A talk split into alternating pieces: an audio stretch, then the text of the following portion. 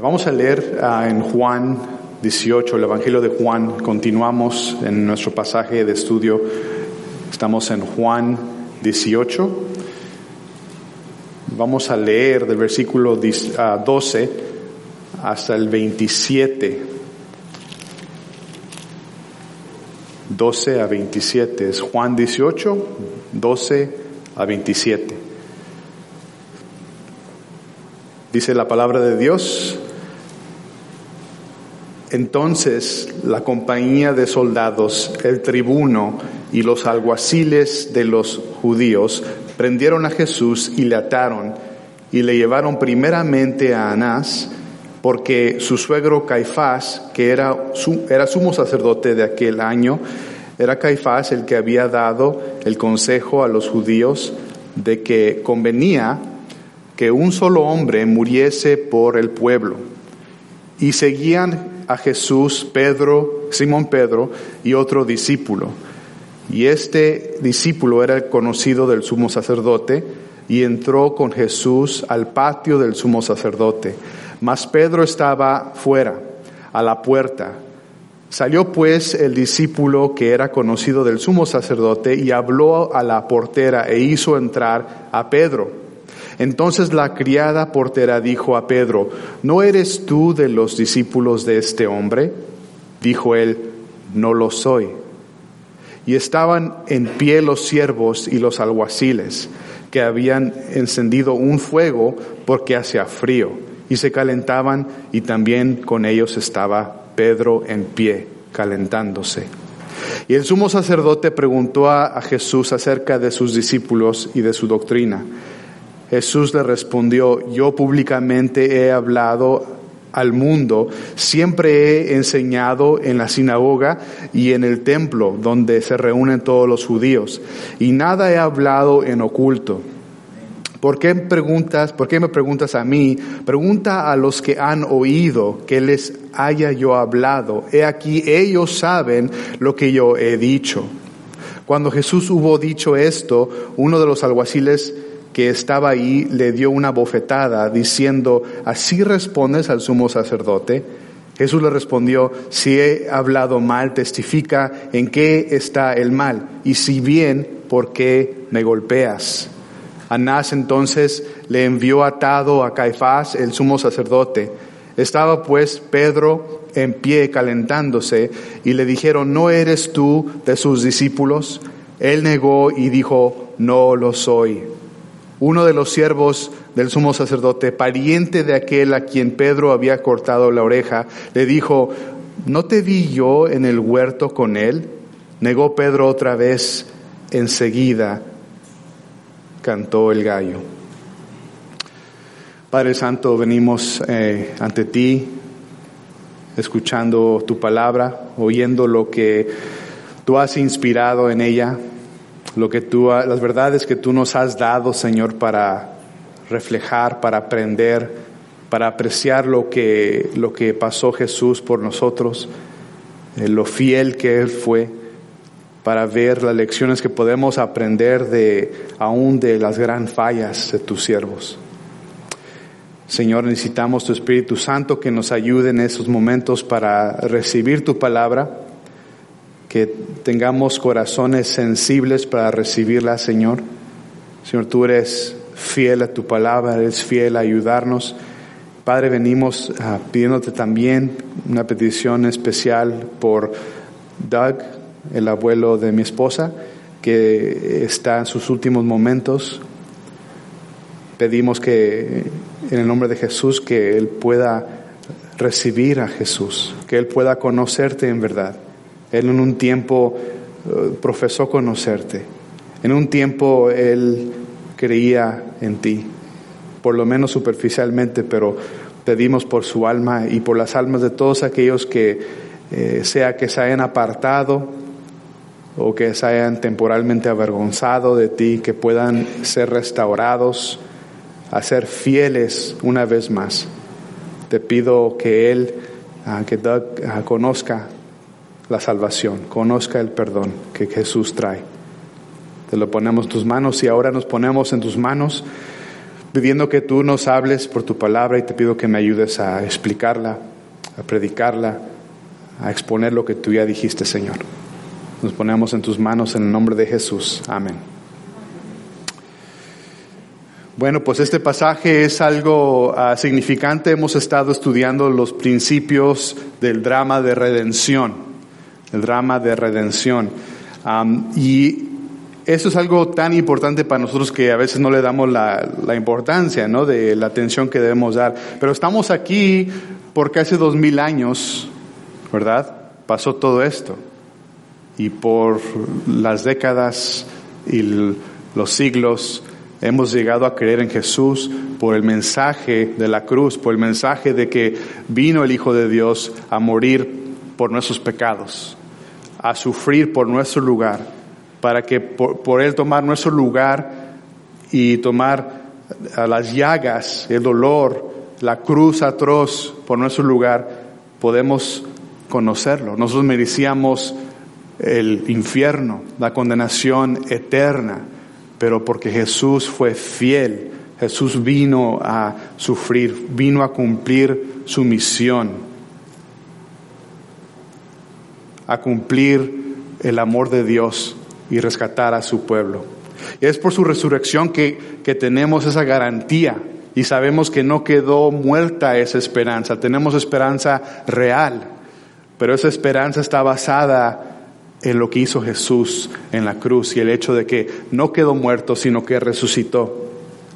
Entonces, esas son buenas nuevas que predicamos, buenas nuevas que debemos de siempre recordar cómo llegó hasta ese punto. Estamos en una sección que es parte de eso. Aún ese golpe, aún esa interrogación llegó a ser parte de lo que Cristo hizo por nosotros tenemos estas buenas noticias que predicar y compartir con el mundo y no nos debemos de avergonzar. Hay muchas maneras que nos avergonzamos y a veces no somos fieles en predicar la palabra y decir al, mundo que necesita Cristo lo que hizo Jesús por nosotros. La vez pasada vimos la traición y el arresto de Jesús. Vimos que Jesús uh, manifestó su deidad su identidad y dijo, al decir yo soy, cayeron los soldados. Nos daba la última evidencia que dio, una luz a entender, no era solamente hombre, sino Dios, pero se estaba entregando en ese momento como hombre para continuar su misión. Y aprendimos de tres cualidades que debemos de recordar sobre Cristo.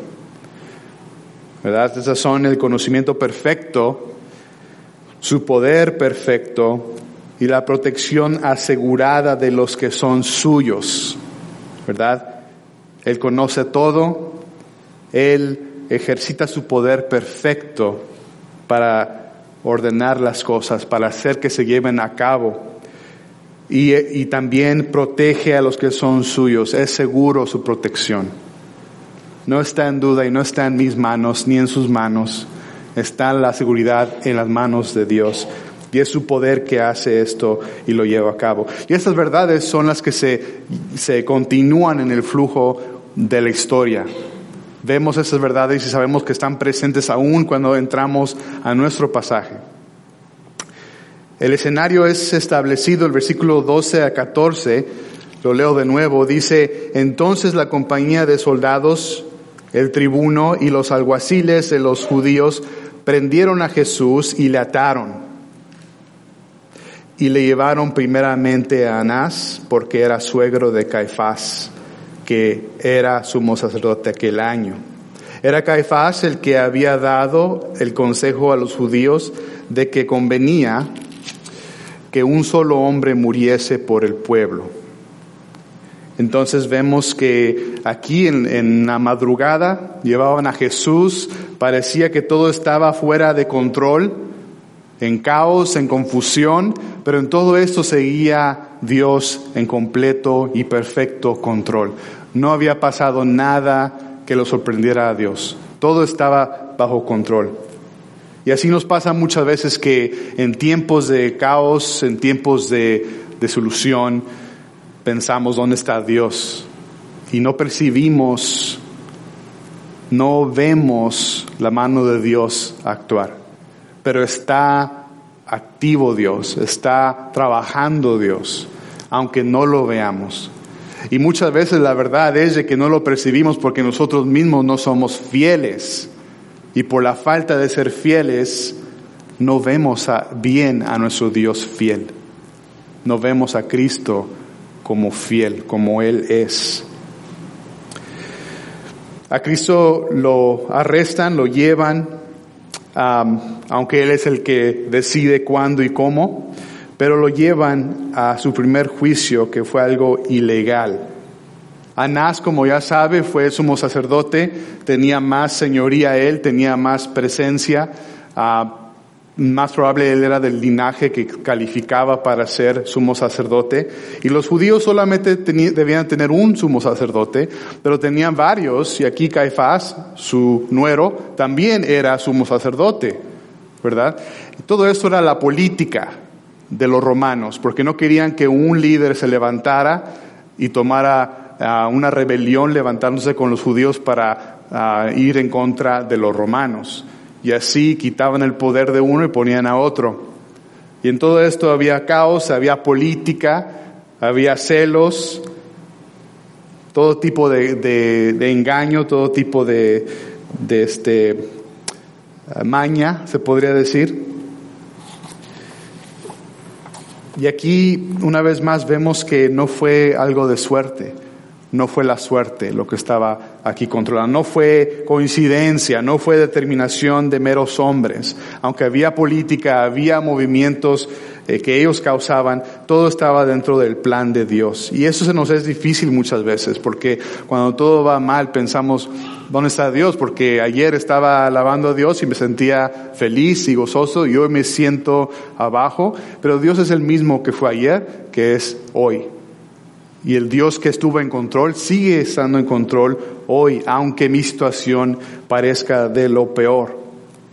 En nuestro pasaje vemos algo que resalta, un tema que resalta en todo esto.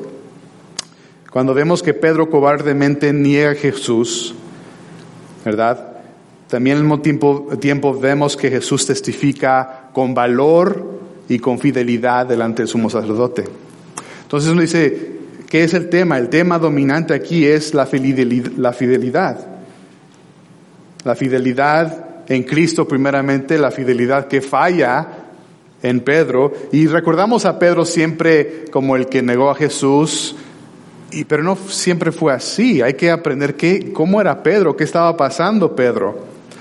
Pero Pedro fácilmente nos representa a cada uno de nosotros, porque cada uno de nosotros tenemos el potencial de fallarle a Dios. Podemos caer miserablemente y deshonradamente porque somos frágiles e infieles en nuestra carne. No es excusa para caer, pero eso somos, aparte del poder de Cristo, del fiel. Cristo es fiel, Cristo fue fiel y Cristo sigue siendo fiel. Nunca dejará de ser fiel. Entonces la idea central es que Cristo siempre permanece fiel aunque los suyos sean infieles y miserablemente infiel. Ser fiel a Dios es estar comprometido con Él. ¿Cuántas veces se ve usted como comprometido a Dios? Nos enseña eh, Jesús en su ejemplo a ser leal, ser obediente a pesar de las pruebas, a pesar de las tentaciones, a pesar de los problemas, de las tristezas. Ser fiel incluye tener valor, que es lo que Pedro perdió, ¿no? Para hacer la voluntad de Dios. Para tener valor no es solamente algo psicológico de decirse, ten ánimo, ten valor. No, tenemos que tener en los ojos puestos en el Dios fiel que nos infunde temor, amor y también valentía, valor, coraje para hacer lo que Él quiere que hagamos, celo. Cristo siempre permanece fiel, aun cuando nosotros no somos fiel a Él. Pero no hay duda que es la voluntad de Dios que seamos fieles hasta el fin. La pregunta que nos debemos hacer es cuando estamos pasando por pruebas difíciles, ¿cómo se manifiesta su propia fidelidad a Dios? ¿Cómo se manifiesta? ¿Qué es lo que ve? Porque cuando regresamos acaba el problema, parece que todo está bien, ya me siento más fuerte, más en paz, pero en ese momento de prueba, ¿cómo se manifiesta mi fe, mi fidelidad al Dios que yo digo que amo y sirvo. ¿Sigue usted a Jesús en el ejemplo que nos da de ser fiel o sigue el patrón de Pedro? Y eso queremos ver hoy, ¿no? Vamos a ver en esas tres escenas a tres aspectos de esa fidelidad. La fidelidad en crisis, primero con Pedro, la fidelidad en triunfo con Jesús y la fidelidad en ruinas de nuevo con Pedro. Primeramente la fidelidad en crisis, del versículo 15 al 18. 15 al 18 dice, y seguían a Jesús Simón Pedro y otro discípulo. Y ese discípulo era conocido del sumo sacerdote y entró con Jesús al patio, patio del sumo sacerdote. Mas Pedro estaba fuera a la puerta. Salió pues el discípulo que era conocido del sumo sacerdote y habló a la portera e hizo entrar a Pedro. Entonces la criada portera dijo a Pedro, ¿no eres tú también de los discípulos de este hombre? Dijo él, no lo soy. Y estaban en pie los siervos y los alguaciles que habían encendido un fuego porque hacía frío y se calentaban y también con ellos estaba Pedro en pie calentándose. Algo que vemos aquí es que para este punto, o sea, decimos, ¿cómo es que Pedro siendo a Pedro, verdad? Sabemos que Pedro era valiente, era celoso, era impulsivo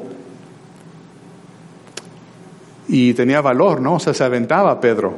Él es el que veía, vio a Jesús y se puso listo para caminar sobre el agua. Vio la tormenta y, y se hundió. O sea, Pedro no tenía la reputación de ser cobarde, no tenía la reputación de ser infiel.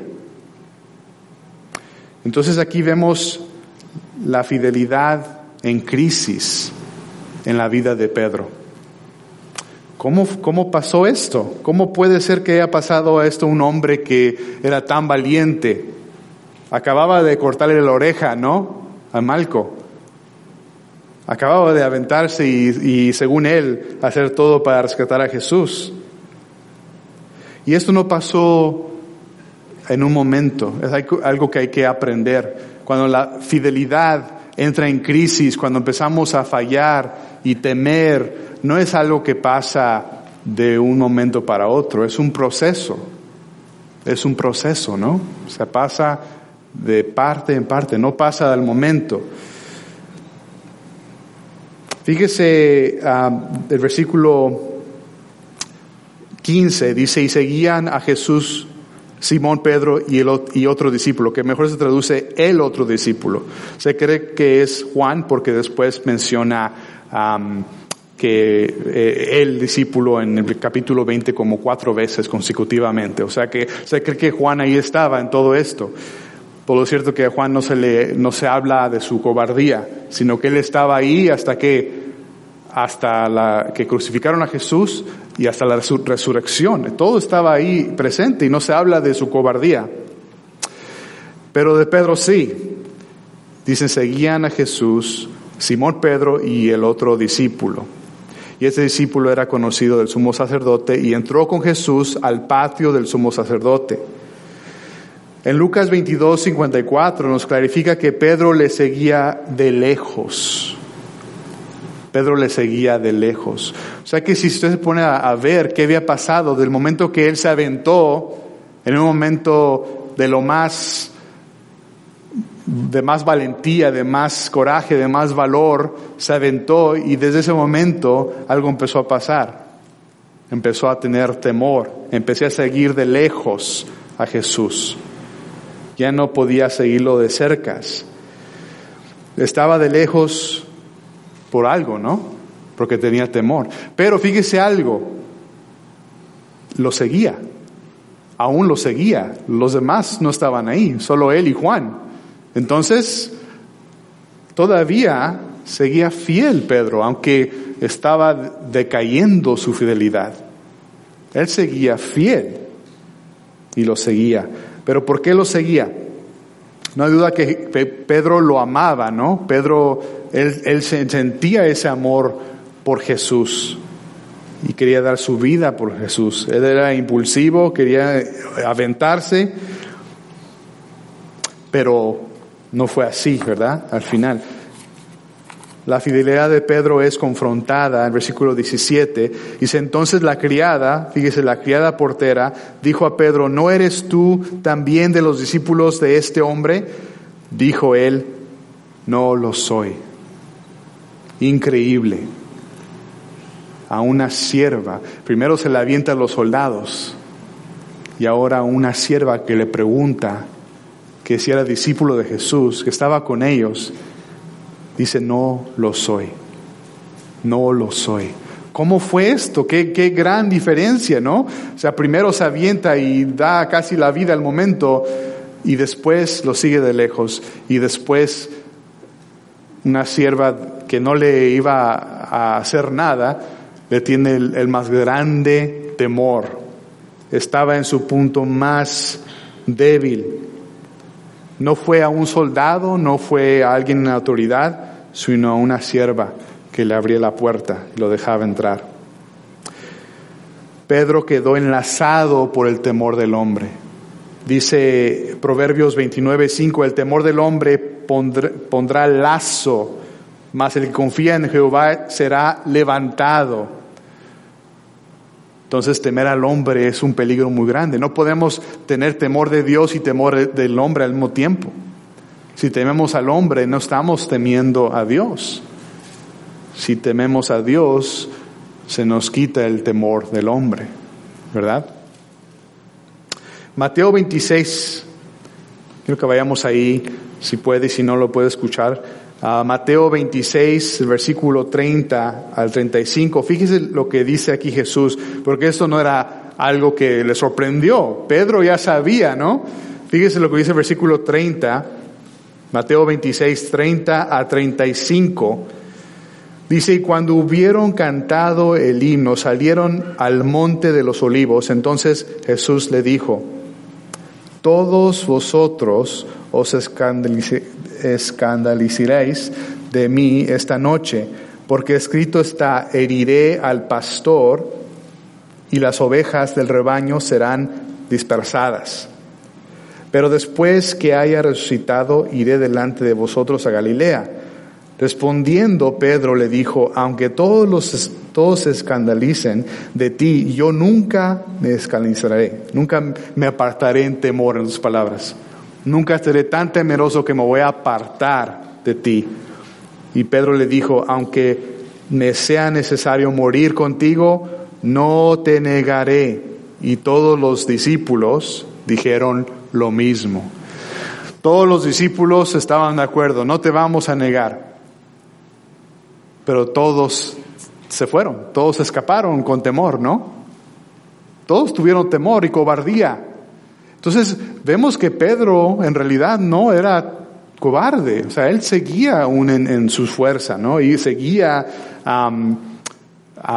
dedicado al Señor con Juan y seguían atrás de él. Jesús lo humilla, le dice tres veces antes de que cante el gallo que lo iba a negar. Y Pedro responde en autosuficiencia. Es el gran peligro que debemos de notar en nosotros. ¿Qué es lo que pasó con Pedro? Pedro confió demasiado en sus propias fuerzas. Pedro confió en sus fuerzas. tuvo autosuficiencia, no dependió de Dios. Dice, y todos los discípulos dijeron lo mismo, no te negaremos. Y los y se fueron, se escaparon. Y Pedro seguía de lejos. Algo que debemos de, de entender que muchas veces se nos dice, ten cuidado de tus debilidades correctamente, así debe de ser, debemos de cuidarnos de nuestras debilidades, ¿verdad? Porque caemos. algo más útil que no tenemos en mente es nuestras fuerzas. Pedro estaba muy confiado en quién era él. Nuestras fuerzas son parte de nuestra identidad. Y nuestra identidad, en ella funcionamos todos los días. En ella vivimos nos confiamos. Pedro estaba confiado en su valor, estaba confiado en su celo, estaba confiado en que él trabajaba y hacía las cosas. Pedro era activista, impulsivo, no se dejaba de detener. Él iba a hacer el trabajo, ¿no? Él tenía esa confianza en él mismo. Y ese es el gran peligro que debemos de cuidarnos, aprender de la lección de cómo llegó a una crisis Pedro, cómo llegó a la crisis. Llegó porque confió en sus propias fuerzas. ¿Qué, son sus fuerzas? Tal vez es una persona que naturalmente es paciente. No, no se preocupa porque usted siempre ha sido así. Tal vez siempre ha sido disciplinada. Así creció así soy. Decimos gloria a Dios, pero confiamos en quién somos y es muy sutil. No nos damos cuenta que estamos confiando en quién somos, ¿no? Nuestras fuerzas. Podemos tener mucha sabiduría, podemos tener intelecto, podemos estar preparados, dones, habilidades y nos dejamos llevar por nuestras fuerzas nos confiamos. Entonces, en cierto sentido, es más peligroso no cuidarnos de nuestras fuerzas. Es más peligroso porque no estoy reconociendo lo que me puede hacer caer a mí. Yo debo de estar vigilando, viendo qué son las cosas que me pueden hacer caer, donde yo me puedo confiar y donde Dios puede ver que caigamos en su plan. Entonces, ¿cómo ejercitamos nuestras fuerzas? Diario, ¿no? Diario estamos en ellas, diario estamos ocupados en ellas y no las vemos. A veces no, sabemos ni qué es esto. Pregúntele a su cónyuge, pregúntele a alguien en su familia, ¿qué son mis fuerzas? ¿En qué me debo de cuidar? Porque a veces no es obvio para nosotros. Tenemos que empezar a examinarnos y ver que nos ayude a alguien a ver cuál es nuestra fuerza, porque ten cuidado con esto. No te confíes de que tú seas tan paciente, ¿verdad? Después de negar a Jesús por primera vez, Pedro busca refugio con los demás. Fíjese, así pasa. Cuando nos somos infieles al Señor, lo primero que hacemos es correr a refugiarnos, correr a estar con los demás, ya no notando con quién estamos. El versículo 18 dice que Pedro regresó con los siebros y aguaciles que habían encendido un fuego y porque hacía frío se estaban calentando y él estaba con ellos. Ya no había diferencia, ¿no? O sea, él fue y lo que todos tenían frío, voy con ellos y no, no había problema, según él, ¿verdad? Pero Dios estaba en control. Dios tenía un plan para él. Y esa es la primera escena, pero entramos en la segunda escena que es donde vemos la fidelidad en triunfo. El ejemplo de Jesús es un, un ejemplo pequeño que vemos, pero nos da a entender cómo Jesús fue fiel. Él fue fiel en medio de la prueba. Y la prueba manifiesta dónde estamos. Aquí Jesús se le pregunta por el sumo sacerdote, acerca de sus discípulos y de su doctrina, del versículo 19. Sus discípulos y su doctrina. ¿Por qué sus discípulos y su doctrina? O sea, aquí Anás quería saber quiénes son sus seguidores y qué es lo que enseña, como si no supiera él nada. pero en realidad estaba buscando una agenda escondida, estaba buscando una razón para encontrar culpa y así tener razón de acusarlo con justicia. Entonces Anás lo interrogaba sobre sus discípulos y su enseñanza. Ah, en versículo 20 vemos que Jesús respondió, yo públicamente he hablado al mundo, siempre he enseñado en las sinagogas y en el templo donde se reúnen todos los judíos, y nada he hablado en oculto. O sea, aquí Jesús, a la interrogación de Anás, responde, dice públicamente, siempre he predicado lo mismo, y ha sido constante, o sea que se puede saber lo que ha predicado. Nada había hablado en secreto Jesús o en forma de conspiración. todo fue público, todo lo que predicó Jesús fue en público. Por tres años Jesús fue fiel para predicar a todo mundo lo que estaban presentes, ricos, pobres, gentiles, judíos, a toda persona que podía oír le predicaba. Y en el particular iba a las sinagogas, a la sinagoga y al templo para traer a los que deben de oír las profecías cumplidas del Mesías. Ellos sabían las señas, sabían la verdad que Jesús les comprobaba. Entonces él predicaba públicamente, constantemente, era fiel en esto. Aún aquí Jesús le predicaba fielmente y nunca fallaba. Su predicación, su enseñanza fue clara y se podía verificar, ¿verdad? Hay maestros que se contradicen a cada rato, dicen una cosa y el próximo año dicen otra completamente diferente, ¿no? Y a veces es porque son falsos maestros y a veces es porque son humanos y cambian de opinión y no se fijan cuando cambiaron. Pero Jesús no fue así. Jesús siempre, siempre predicó la verdad y siempre fue constante y siempre se podía saber qué fue la enseñanza. Aquí lo que estaba haciendo Anás es algo ilegal. Anás quería que Jesús dijera algo para encontrar culpa en él. Y eso era ilegal, como hoy. No se puede forzar a alguien que diga en sus propias palabras lo que uno quiere oír para, para encontrar lo culpable. Es ilegal. No tiene que ver la evidencia, tiene que verse los testigos. Y no podía hacer esto. Jesús, en su sabiduría, le dice en el versículo 21, ¿por qué me preguntas a mí? Pregunta a los que han oído que les ha, que haya yo hablado. He aquí ellos saben lo que yo he dicho. Jesús da prueba que hay testimonios y le está diciendo eh, indirectamente, estás haciendo esto ilegalmente. No hay integridad, esto es ilegal, es injusto. Entonces Jesús estaba declarándolo con esto, diciendo, busca a los testigos. ¿Qué es lo que deberías de haber hecho? Trae a testigos que puedan acusar con, con verdad. No había. Sabemos que había testigos falsos, que inventaban historias en otros evangelios, pero no había con ah, que fueran confiables, fieles. Pero Jesús podía testificar. Y obviamente aquí Anás no pudo con él. ¿Qué es lo que Jesús predicaba?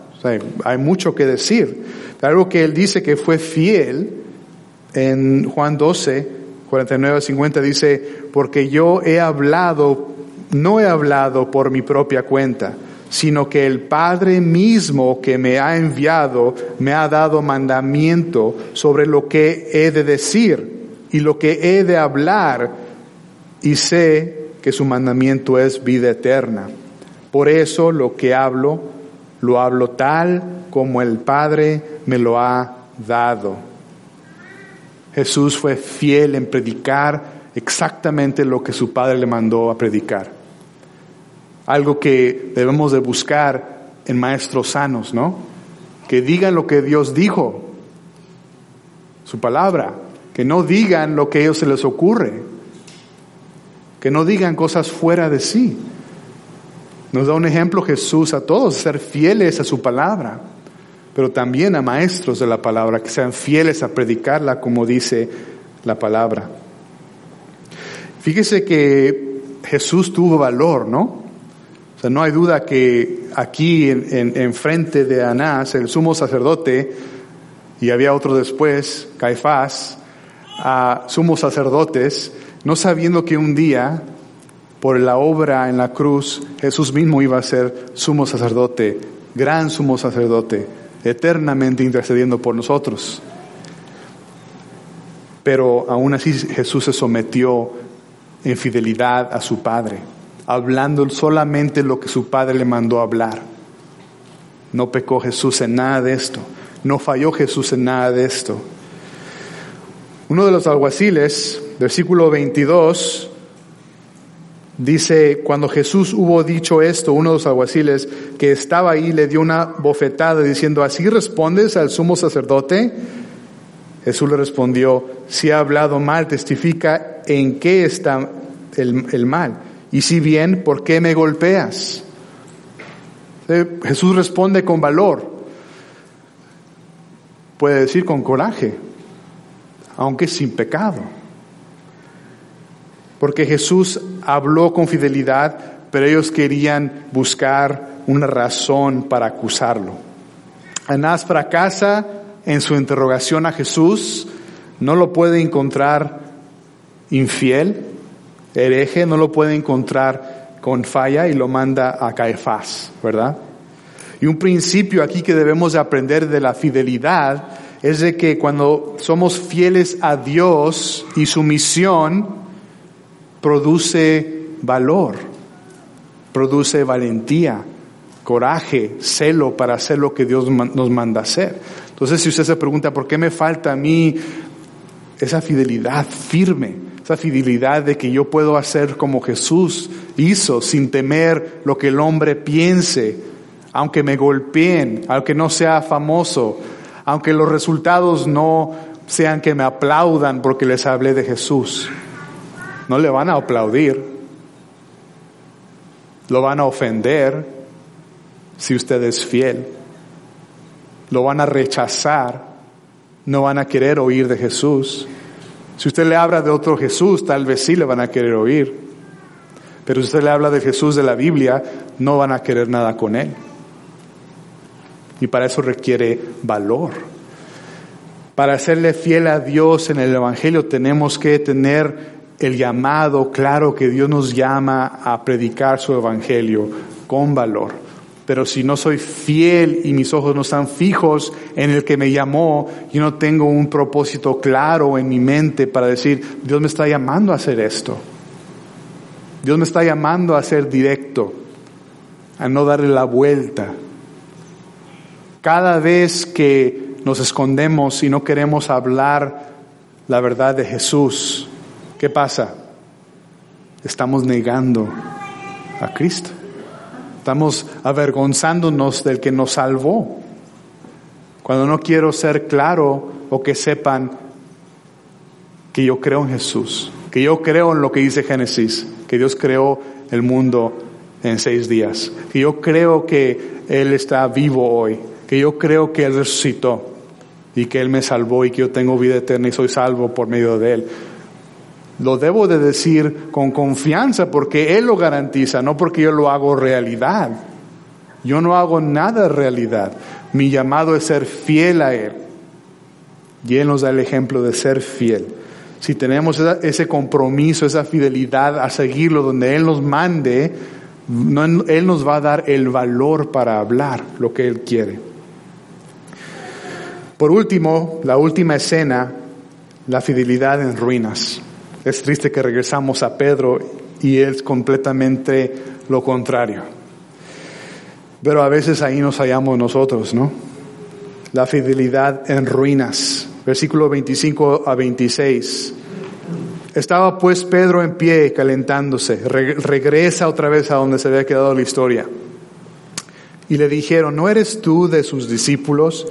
Él negó y dijo, no lo soy uno de los siervos del sumo sacerdote, pariente de aquel a quien Pedro había cortado la oreja, qué coincidencia, ¿no? Le dijo, ¿no te vi yo en el huerto con él? Negó Pedro otra vez y enseguida cantó el gallo. Es, es algo de gran tristeza aquí para Pedro.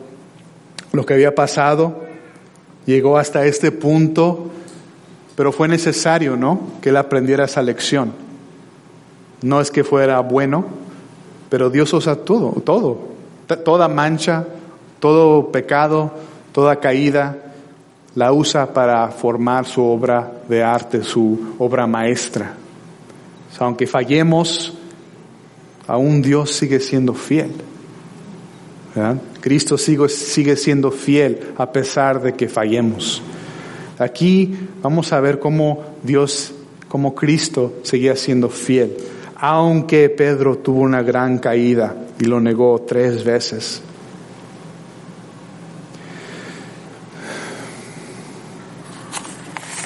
Pedro aquí al negar inmediatamente cantó el gallo y fue algo devastador, fue de gran ah, dolor, probablemente el dolor más grande en su vida, ¿no?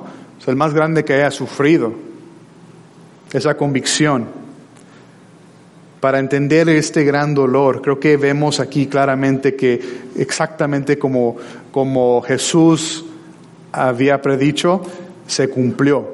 Así como Jesús le había dicho, él tenía que aprender esa lección llegó a pasar. Llegó su momento más triste y devastador.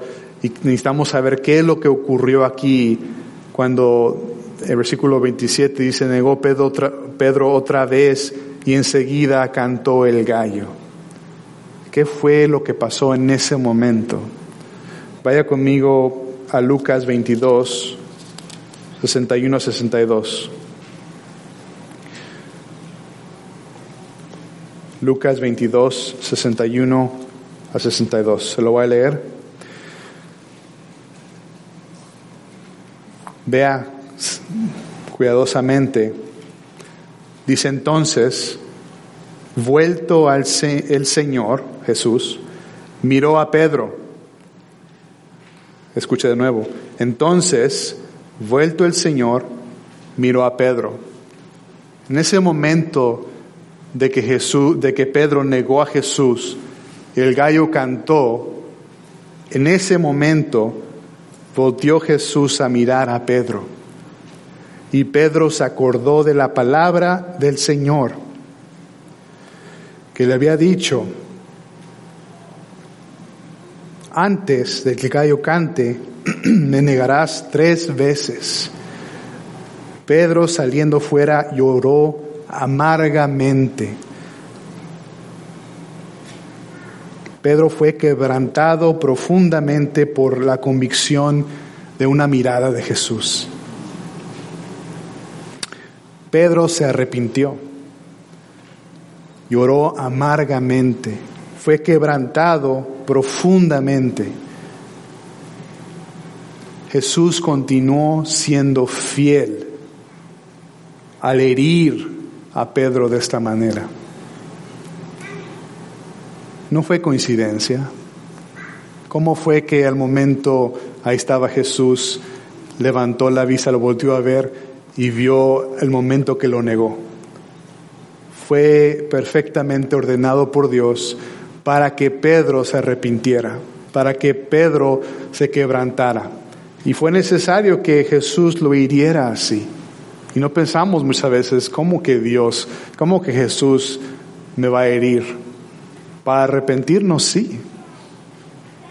A veces no pensamos las cosas como Dios las ve. Creemos que todo debe de ser suave y sin evento y sin problema para mí y que Dios no quiere que yo sufra. Hay iglesias que predican eso, ¿verdad? Pare de sufrir. Y a veces Dios dice, necesita sufrir necesitas ser quebrantado, necesitas eh, entender profundamente lo que has hecho, cómo has confiado en ti mismo, cómo has tenido en ti mismo suficiencia. Solo así sería restaurado Pedro, solo así vendría a arrepentirse de corazón, no como Judas, Hay personas que a veces preguntan, ¿se salvó Judas? No se salvó Judas. Judas no se arrepintió. Judas tuvo, tuvo remordimiento, pero no arrepentimiento. Judas fue conocido como el hijo de perdición. Es diferente a Pedro. ¿verdad? Eh, aquí la diferencia está en el tipo de tristeza que tuvieron. Cuando llegó la convicción, Pedro tuvo una tristeza que llevó a arrepentimiento. Él entendió lo que había hecho, él recapacitó, él se humilló, él se rindió en, en lágrimas, en sumisión a Dios, y ese es un arrepentimiento. Judas no. Judas tuvo remordimiento en su conciencia. Ya ni quería las monedas, ¿no? Se ahorcó. Su tristeza lo llevó a muerte. Pedro habla de esto y dice en 2 Corintios 7, 10, la tristeza que es conforme a la voluntad de Dios produce arrepentimiento que conduce a la salvación sin dejar de pesar. Pero la tristeza del mundo produce muerte. La tristeza que Dios nos da nos lleva a arrepentirnos y rendirnos a Él. La tristeza que viene del mundo conduce a muerte. ¿Qué tipo de arrepentimiento tenemos nosotros, no? El verdadero arrepentimiento no solamente pedir perdón, no solamente decir, perdóname Dios, no solamente sentirse mal, ¿verdad? No solamente ser avergonzado por lo que hizo mal. El arrepentimiento que Pedro tuvo y que debemos de tener no es superficial ni religioso, y eso es algo que por toda la historia Dios había visto en su pueblo. Arrepentimiento falso, arrepentimiento superficial. Se rasgaban las ropas para decir qué tan enojados y tan celosos estaban en arrepentirse de sus pecados. Pero había falsedad en esto. Le leo, escuche de Joel 2, 12, el libro de Joel. Dice, por eso, pues, ahora dice Jehová, convertíos a mí con todo vuestro corazón, con ayuno y lloro y lamento. Rasgad vuestros corazones o vuestro corazón y no vuestro vestido. O sea, no me den un show para enseñarme que están arrepentidos. Dice, rasgad vuestro corazón y no vuestros vestidos y convertíos a Jehová, vuestro Dios, porque misericordioso es y clemente, tardo para la ira y grande en misericordia y que se duele del castigo. Pero quiere ver arrepentimiento, quiere ver que haya una tristeza según la que Él produce, según la que es real ante Él, no es falsa. Entonces nos debemos examinar en qué tomo yo orgullo, en qué me confío, que es útil y no me estoy fijando. ¿Qué es mi orgullo? ¿Qué es lo que cuando me dicen algo yo respondo, no, yo, yo lo hago porque yo siempre he sido así. ¿Qué es eso? Identifíquelo. Hay que examinarnos. Hay cosas que Pedro no hizo y por, por eso cayó. Por su responsabilidad, ¿qué fue lo que no hizo? Pedro no vigiló ni oró. Jesús le había llamado, velad y orad para que no entres en tentación. El espíritu de la verdad está dispuesto, pero la carne es débil. Jesús le llamó a orar y a vigilar, a ser cuidadosos, ¿verdad? Así como ahora estamos pensando, ojalá, ¿qué, ¿en qué área no estoy vigilando? ¿Y qué área no estoy buscando a Dios para que me ayude a prepararme y no caer así como Pedro? No es suficiente solamente querer hacerlo tenemos que hacerlo. Tenemos que examinar en qué áreas no quiero ver yo que soy autosuficiente. Necesito vigilar, necesito examinarme y orar. Entonces Pedro no hizo esto cuando Jesús mismo le llamó y Jesús nos llama a hacerlo también. Velar y orar para que no caigas en tentación. Pedro no dependió de Cristo, sino en sus propias fuerzas e instintos. Confió en sí mismo. ¿Está confiando en usted mismo o confiando en Cristo? Pedro no permaneció con los ojos fijos en Cristo, ¿verdad? Al final sabemos que él puso los ojos en la tormenta, en los problemas, en el hombre, aún hasta el punto que negó a Cristo a una criada que le está abriendo la puerta. No fue coincidencia. A medida que somos fieles a seguir a Jesús, a medida que somos fieles a seguir a Jesús, podemos percibir y deleitarnos en la fidelidad de Cristo en nuestras vidas. Escuche de nuevo, a medida que somos fieles a seguir a Jesús, podemos percibir y deleitarnos en la fidelidad de Cristo en nuestras vidas. En palabras, si yo no soy fiel, yo no me debo de, quejar que Dios no es fiel. Yo no lo estoy viendo en mi vida porque yo no estoy eh, en armonía con Él. No estoy viendo lo que está haciendo en mi vida porque no soy fiel a seguirlo. Si Él me llama a orar, nunca neguemos ese llamado a, la oración. Al momento debemos orar. Si algo pasa, debemos buscar la oración luego, luego. Si alguien nos dice que nuestra autosuficiencia es un problema, debemos de ver qué es ese problema. A medida que somos fieles a Dios, más percibimos su fidelidad, la fidelidad de Cristo en nuestras vidas. Y eso nos lleva a adoración, nos lleva a, a estar admirando a nuestro Dios. Y muchas veces no sabemos lo que nos perdemos porque no somos fieles. No sabemos lo que nos estamos perdiendo porque no somos fieles, comprometidos, leales, obedientes a pesar de lo que esté pasando en mi vida. No hay excusas. Pedro no tuvo excusas. Tenía a Jesús. Nosotros no tenemos excusas. Tenemos a Jesús. Y cierro con Lamentaciones 3, 40, 41 dice, escudriñemos nuestros caminos y busquemos y volvamos a Jehová. Levantemos nuestros corazones y manos a Dios en los cielos. Nosotros nos hemos revelado y fuimos desleales. Tú no perdonaste. Oremos. Padre Santo, gracias por tu palabra. Tú eres fiel siempre. Nos has dado la palabra de vida, nos has dado lo que necesitamos para servirte, Señor, para ser fieles en nuestro llamado como cristianos, como hijos tuyos. No queremos temer al hombre. No es por nuestra fuerza que lo podemos llevar a cabo.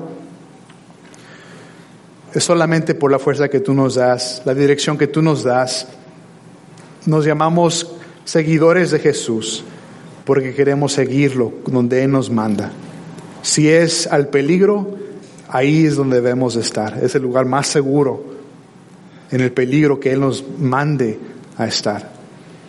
En cualquier situación, cualquier problema que tengamos, tú estás presente aunque no lo percibamos. Aunque seamos infieles, tú sigues siendo fiel. Y queremos ver tu fidelidad. Pero sabemos que hay que arrepentirnos muchas veces y no vemos lo fiel que eres y no te damos la honra y la gloria que tú te mereces porque fallamos en humillarnos ante ti, fallamos en oír el llamado a orar, el llamado a buscarte, el llamado a negarnos a nosotros mismos. Perdona nuestra necedad, perdona nuestro orgullo. Queremos tener un arrepentimiento real, un arrepentimiento que nos lleva a depender completamente de Cristo. Úsanos, Padre Santo, y usa cada, cada hermano y hermana que está aquí presente para hacer tu voluntad. Que cada uno sea fiel a hacer lo que tú le llamas a hacer en tu palabra. Que no haya ninguna distracción, que podamos ver claramente lo que es lo que nos has llamado a hacer. Ya no más jugar juegos, ya no más perder el tiempo, sino arrepentirnos y seguirte a ti, Señor. Gracias por tu Hijo Jesús. Gracias porque por Él tenemos la salvación, la esperanza y podemos seguirte y hacer todo lo que Él dice. No queremos tener excusas. Quítanos cada excusa, cada engaño de nuestro propio corazón. Te rendimos todo a ti, Señor. Te exaltamos, te damos la gloria. Pedimos tu ayuda por tu Espíritu Santo. Te pedimos en el nombre de Jesús. Amén.